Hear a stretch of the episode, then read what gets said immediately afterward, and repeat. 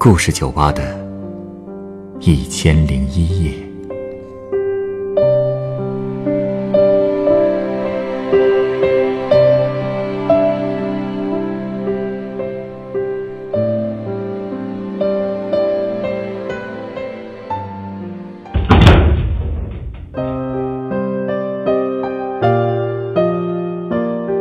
欢迎光临故事酒吧。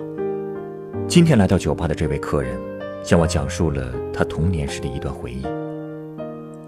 他的童年曾经很美好，但是突然有一天，他的家分崩离析，而他很久以后才知道这背后的一个大秘密。他到底有着一个怎样的童年呢？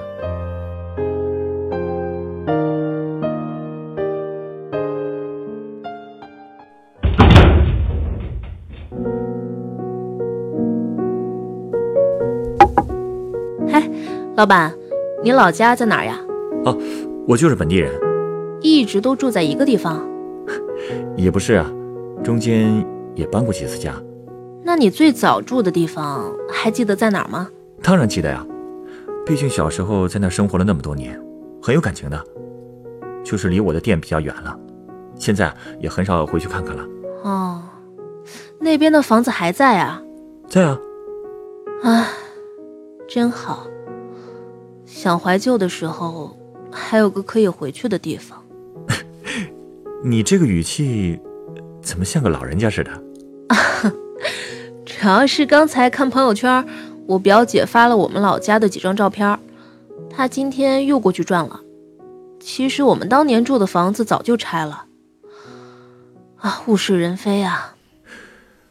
你的老家在哪儿啊？啊，在无锡。我小时候住的那个地方叫蜻蜓帮，因为那里夏天有很多很多的蜻蜓。我的好多美好的回忆也都发生在夏天。有个老奶奶每天都骑着三轮车卖酸辣汤，我们那里还有一座清明桥，桥底下还有各种各样的小商贩。我能想象江南的夏天有多美。你表姐也住在蜻蜓帮？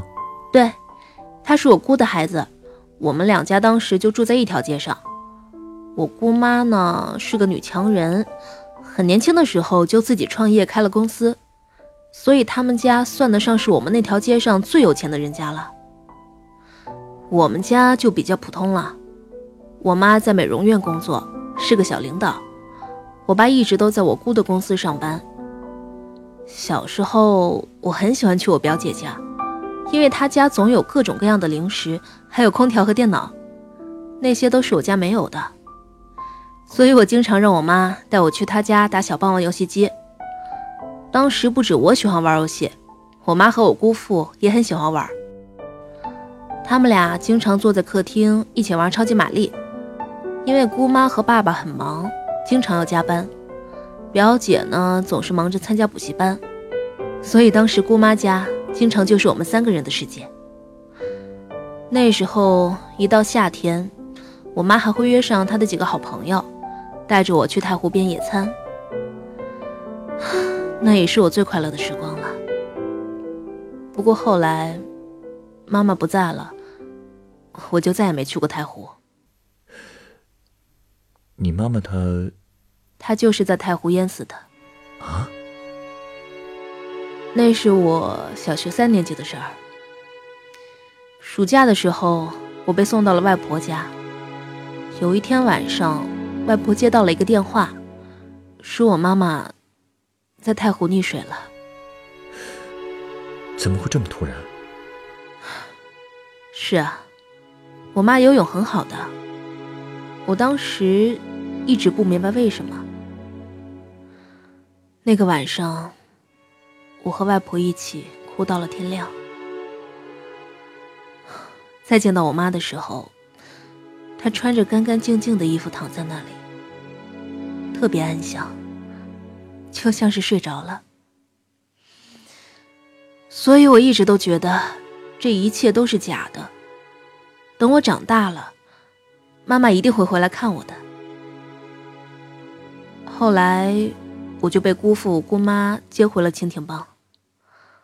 当时我爸在南通工作，所以之后那段时间，我一直住在姑妈家。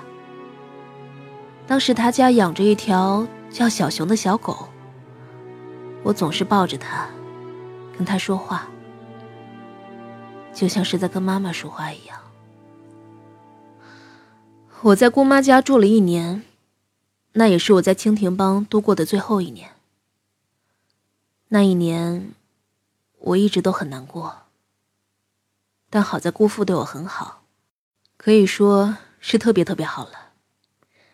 表姐因为在读寄宿初中，所以一周才回来一次。姑妈也一直忙着应酬，所以平时家里只有我和姑父在。姑父每天都会给我做我爱吃的菜，还给我很多很多零花钱。没人的时候，他甚至会让我叫他爸爸。啊，这个。这个是不是有点？我当时觉得，他应该是怕我想爸爸吧。那段时间，我学习成绩下滑的厉害，总是会被老师留下写作业，写到晚上七八点。记得有一次，我忘写了英语作业，老师让我叫家长去学校。我拖到第二天早上才跟姑父说。他竟然没有责怪我一句。到了学校，老师把他劈头盖脸的骂了一顿，他竟然还是一句都没有说我。他从来不会逼我学习，顶多就是在我不吃猪肉的时候，把我关在小黑屋里，让我一直哭。现在想想，他应该只是希望我能健健康康、快快乐乐的长大吧。学习怎么样，在他看来并不重要。可这样也不行啊。是啊，而且学校的老师们知道了我的家庭情况以后，还总是会议论我。我记得有一次在广播体操大会上，我穿的是一件很久都没洗过的衣服，上面全是墨水溅的脏点，黑乎乎的。老师在讲台上就对我指指点点。从那以后，我就更害怕上学了。后来，我爸知道了我的学习情况，就把我接回了南通，进了新学校。当时，他已经再婚了，而且后妈正好就是我新学校的班主任。他对我虽然不至于像《灰姑娘》里的后妈那么坏吧，但对我多少是有些嫌弃的。当时他的侄女也在我们学校当英语老师，我周围的同学总是告诉我，英语老师会私下里跟他们说，不要老跟我说话，说我是个坏孩子。他怎么这样啊？可想而知，我后妈都跟他说过什么吧。而且这种话传得很快，估计英语老师也跟学生家长说了不少。所以和我几个比较要好的朋友也总是告诉我，他们的爸妈其实都不允许他们和我玩。可这些朋友真的很讲义气，从没有离开过我。也就是这些人陪我度过了最难熬的时光，没有他们。我可能也不会像现在这么开朗了。虽说在家里，我挺怕那个后妈的，但也是因为有她监督，我的学习成绩倒是越来越好了。不过，和她一起生活的好处也仅限于此了。她还在别的地方为难你？对啊，当时她家里拆迁分了两套房子，我爸就掏钱负责装修。搬进去的时候，他们和我后妈的儿子都各有一间漂亮的卧室，而且后妈还给他儿子布置了一个很精致的书房。他还警告我，不准碰哥哥的电脑。可你知道我住在哪儿吗？住哪儿啊？我的房间就别提装修精不精致了，连床都没有。不是，这你爸也看得下去啊？那你睡哪儿啊？睡地上呗。其实也不是不给我床睡，当时他们只是说暂时还没买，让我先凑合打地铺睡几天。他们都有床睡，就让你凑合？我能有什么办法呀？所以那段时间，我总是偷偷的哭。后来有一天，我爸和后妈也不知道为什么，就彻底分手了。我也终于搬回了自己家，可以睡回床上了。唉，哦，我姑父他，在我回南通半年后就去世了。啊？他被查出是肺癌晚期。等我再去医院看他的时候，他已经瘦得像根火柴了。过去他其实挺胖的，所以反差那么大，吓得我都不敢喊他一声。但能看出来，他还是很关心我，问我学习怎么样啊，爸爸对我好不好啊。他含着眼泪看着我，还想握握我的手。但我却吓得躲到一边。后来，他快走的时候，听说他想回蜻蜓帮的家里看我一眼，可惜最后也没能回去。参加他葬礼的时候，我好像也没有觉得太悲伤。嗯，当时的心情其实也记不大清了。只记得，我亲眼看着他从炉子里被拉出来，烧的只剩下灰了。那么魁梧的一个人，最后就真的只剩下灰了。很多年以后，有一个晚上，我和表姐一起睡，聊到姑父时，表姐哭了。她说：“姑父那么疼我，可我在病床前，竟然喊都不喊一声。那天晚上，我躲在被子里哭了好久。后来每次想起姑父，我都会哭。特别是，当我得知他和我妈妈的事以后，心情就更复杂了。他和你妈妈，什么事啊？”其实，在我住在姑妈家的那一年，姑父曾经跟我说过，等我十八岁的时候，会告诉我关于我妈妈的事。我当时也不太明白，后来他去世了，所以告诉我真相的，是我的新后妈。这个新后妈是我上高中以后我爸新娶的。我第一次见她就不是很喜欢她。听说她有个儿子都不愿意认她，我就想，哎，这样的人，又怎么会真的对我好呢？事实也确实如此，他总是用他的小算盘算计着各种事情，嘴里也总是说啊，想嫁给一个土大款，过好日子什么的。不过能看出来，他对我爸爸是真好，我爸和他在一起也很高兴。所以我也就不和他计较那些事儿了。几年下来，我和他处的也还算融洽吧，也就慢慢接受他了。前两年的时候，我们聊起家里的事儿，他突然跟我说，其实我妈妈早就和我姑父出轨了。啊？而我妈妈的死也是因为当时她和姑父带着表姐去太湖游泳，我表姐不会游，我妈就教她。结果俩人一起溺水了。还记得那个情侣之间经常开玩笑问的选择题吗？我和你妈妈落水了，你先救谁？现实也差不多。我姑父选择了救他女儿。原来是这样啊！怪不得他事后对你那么好。唉。知道真相以后，我才想明白小时候的很多事。我记得当年玩游戏机的时候，有一次我妈和他为了抢一个遥控器，最后抱成了一团。他们发现我看见了，我妈就赶紧跟我说：“别告诉我爸，他们只是在玩游戏。”而且当年我每次管我妈要学费的时候，她都会让我去管姑父要。你恨他们吗？我不恨，因为他们都是我最爱的人。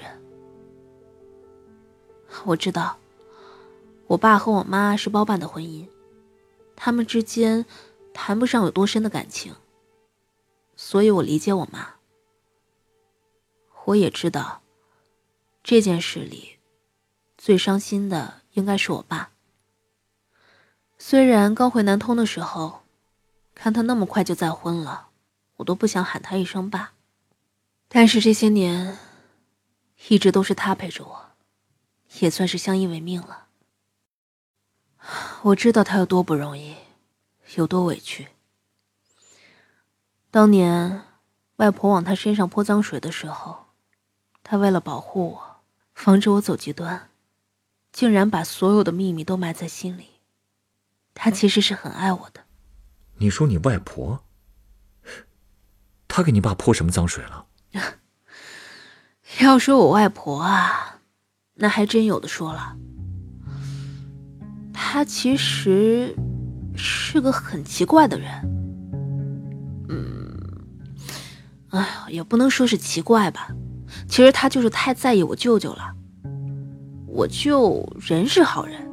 可是年轻的时候可能太懒了，所以一直没娶到老婆。外婆怕我舅老了以后没人照顾，加上我妈又去世了，所以他总是想尽一切办法破坏我和我爸的关系，就是为了能找机会把我过继给我舅。再加上他也可能害怕老无所依吧，所以他总是向我爸要钱，甚至在我妈火化那天还逼着我爸拿出五万块钱来。否则就不能火化他女儿。而且外婆总是告诉我，是我爸害死了我妈。我爸早就在外面有了人，为了和情人在一起，他们才一起把我妈杀了。小时候我每次去看他，他总是跟我说我妈托梦给他了，就是我爸找人害死了我妈，还说什么家里没了女儿，以后就只能靠我了。让我把她当妈妈看，还有这些事啊？他就没想过告诉你这些毫无根据的事情，会给你带来多大压力吗？他当然考虑不到这么多，他只想着把我拉到他的阵营中去。他对我确实很好。有一年，他特地从老家跑过来，带我坐着公交车去买了几件冬天的衣服，还帮我收拾房间。他当时都已经七十岁了，我当时真心觉得，外婆是我在这个世界上真正值得依靠的人了。我也特别相信我妈的死就是因为我爸，所以那些年我和我爸的关系一直很僵。心情不好的时候，我经常坐在六楼外面的空调机上嚎啕大哭。这也太危险了吧？对啊。我巴不得空调机带着我一起掉下去，就一了百了了呢。有一次，因为哭的声音太大，邻居们都来围观了。我爸嫌我太丢人，把我骂了一顿。直到这两年，我知道了真相以后，才对我外婆有了意见，甚至再也不想和她联系了。到了后来。我也偶尔会听家里人说，外婆在村子里经常骂我，说我没良心什么的。不过逢年过节，我还是会去看她，给她买东西，甚至偷偷塞钱给她。我觉得这样应该就能堵住她的嘴了吧。说到底，我和我妈一样，对她来说就是一棵摇钱树，不给钱就会被她骂。这么说。是不是也有点绝情了？就像你说的，他还是因为缺少安全感。不能说他对你没感情。哎呀，这中间很多事儿你不知道。我妈走的时候，外婆就拿走了我妈所有的存款。我也听人说过，外婆经常逼着我妈给她钱，而且她拿我妈的钱就是为了给我舅盖房子。这个，他其实就是重男轻女。但我念在他以前对我好过，所以我该尽的义务还是会尽。但有时候他的表现真的挺伤人的。啊，据说今年年初的时候吧，我老家的房子要拆迁，确认产权的时候，因为有我妈的一份，所以外婆要参加。不过因为我妈的那份很少，所以办事人员劝外婆把那笔钱直接转给我。我外婆虽然同意了，但是签字之前啊，她再三跟我说，一定要把这笔钱记得给她，因为这是她把女儿养这么大该得的。我同意了。啊，说实话，送走她的时候我就在想，这辈子再也不想给她打电话了。我当年那么痛苦，说到底和她也是有直接关系的。高中的时候，我还被查出了有中度抑郁。我和我爸的关系当时不是很僵吗？他怕我轻生，就让我住校了。毕竟学校里有我的很多好朋友，是他们让我变得开朗起来的。而且几年前，我遇到了我现在的男朋友。他真的是一个比我爸更爱我的人。认识了他的家人以后。我才知道，幸福的家庭到底是什么样的。遇到他以后，我这个爱哭鬼才变得开朗了好多，再也没想过轻生的事儿了。虽然现在生活里也有一些小挫折吧，但总体来说还挺顺的。前两年蜻蜓帮拆了，姑妈用拆迁的钱送表姐出国留了学，她自己也从那儿搬走了。表姐回来以后就在杭州定居了。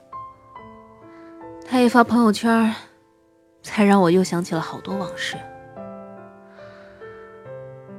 那些打着游戏机、喝着酸辣汤、和妈妈一起去太湖边野餐的日子，再也回不来了。可是，还有未来可期，不是吗？稍等。我送你杯鸡尾酒。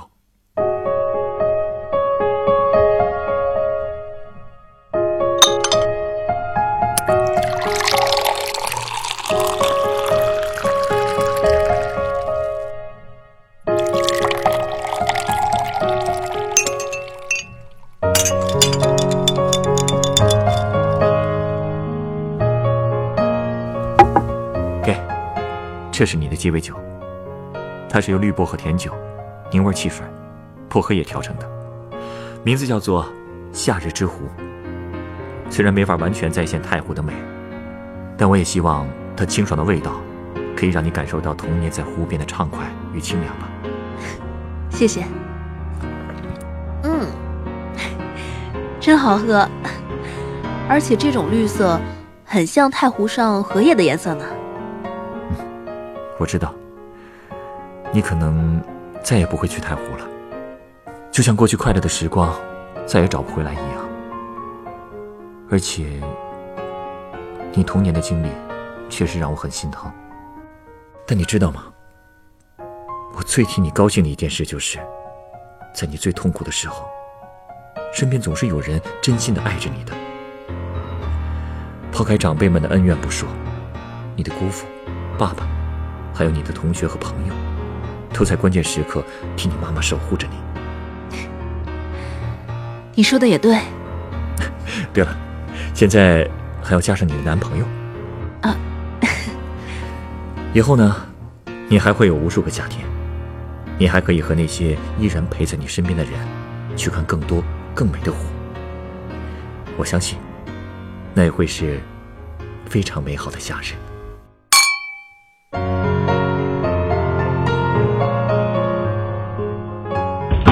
本故事原作诗琪，改编制作成韩，演播徐徐七二九晨光，录音董珂。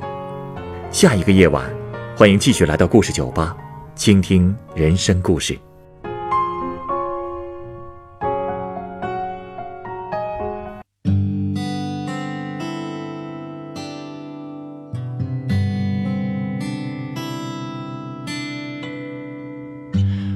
只是过客，匆匆而过，在你人生旅途写了一个收集悲欢离合，寄给云朵一杯酒，换你心中的歌。你也是过客，匆匆而过，把所有的坎坷归于生活，笑着诉说，而伤口却还没有愈合。你害怕吧，无常给你的起落，你怕面具取代着我，你害怕吧。岁月给你的挫折，理想随着白发褪色。我们都是过客，在人间留一抹烟火，都有璀璨一刻，在被长夜吞没。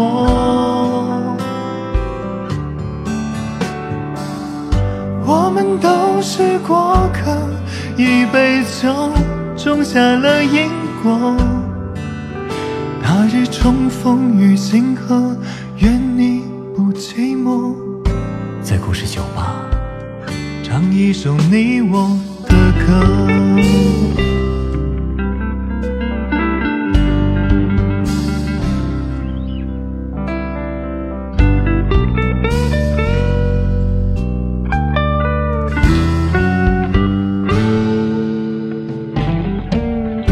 我只是过客，匆匆而过，穿过茫茫人海，光下阡陌。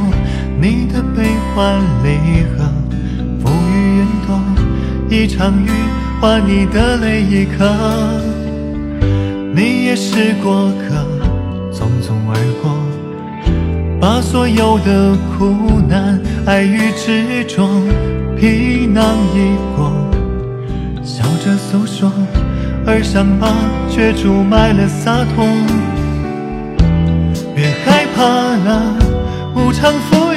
予你鲜活，所有面容都是真我。别害怕了，岁月似水如清波，几句铅华，看日升月落。我们都是过客，在人间留一抹烟火。都有璀璨一刻，在被长夜吞没。数辗转离合，我为繁星，愿为你闪烁。你的长夜有万家灯火，别害怕了，你是。